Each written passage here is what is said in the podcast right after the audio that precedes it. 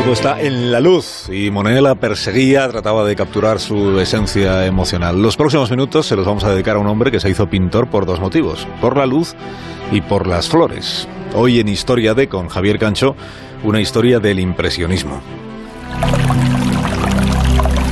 Se va acercando la primavera y la primavera en Giverny es especialmente generosa. Quizá para alguno de ustedes este capítulo llegue a ser un estímulo para ir a Giverny esta primavera, para poder contemplar allí el paraíso de las flores y el estanque de los nenúfares donde Monet pintó un tríptico.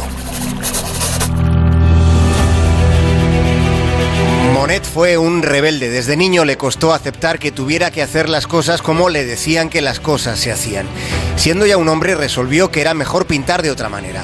Y fue el primero en hacerlo. Por eso Monet es la figura esencial del impresionismo. El impresionismo como catalizador primigenio del arte moderno.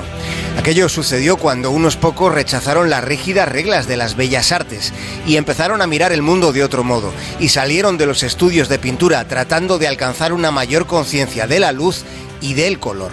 Pero al principio su cambio de paradigma no fue bien recibido.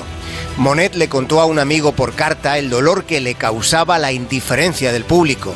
Monet le decía a su amigo que cuando en 1874 la prensa les vilipendió, entonces podían consolarse pensando que estaban haciendo algo distinto. Pero la indiferencia, la indiferencia al final siempre resulta mucho peor que la peor de las críticas. No soy un gran pintor. No quiero que se me compare con los grandes maestros del pasado.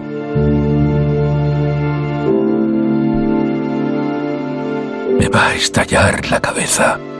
Quiero pintarlo todo. Monet escribía cartas en 1878 mientras cuidaba a su esposa Camille, que estaba enferma. Monet escribía aterrorizado con la idea de que ella pudiera morir. Meses más tarde, cuando ya se había muerto, en otra carta le contaba a su amigo Pizarro que no sabía cómo organizar su vida con sus dos hijos. Fue en aquella etapa en la que tuvo serios problemas económicos que le alejaron de los lienzos porque no tenía dinero para comprar colores, porque decidió seguir pintando como él consideraba, a pintar para agradar los gustos de la época. May buy or bid, but now I sell to you, madam, for 97 million. 97, thank.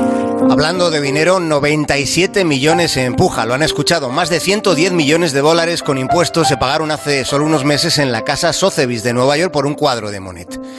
Monet, sin pensar en el dinero, buscaba perspectivas cruciales en una composición dinámica, en ocasiones con robustas líneas diagonales que convergen en el centro del cuadro, consiguiendo un profundo sentido de la armonía que hace que nos sintamos bien mirando sus obras.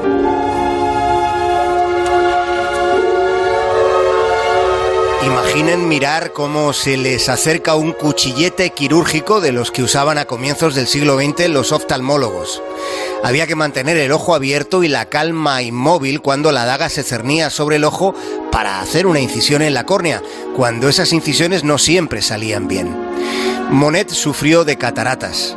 Su época más abstracta coincide con los años en los que veía tras el filtro borroso y amarillento de su enfermedad. Al mirar sus cuadros no era capaz de juzgar si lo que acababa de pintar era de hecho lo que quería haber pintado.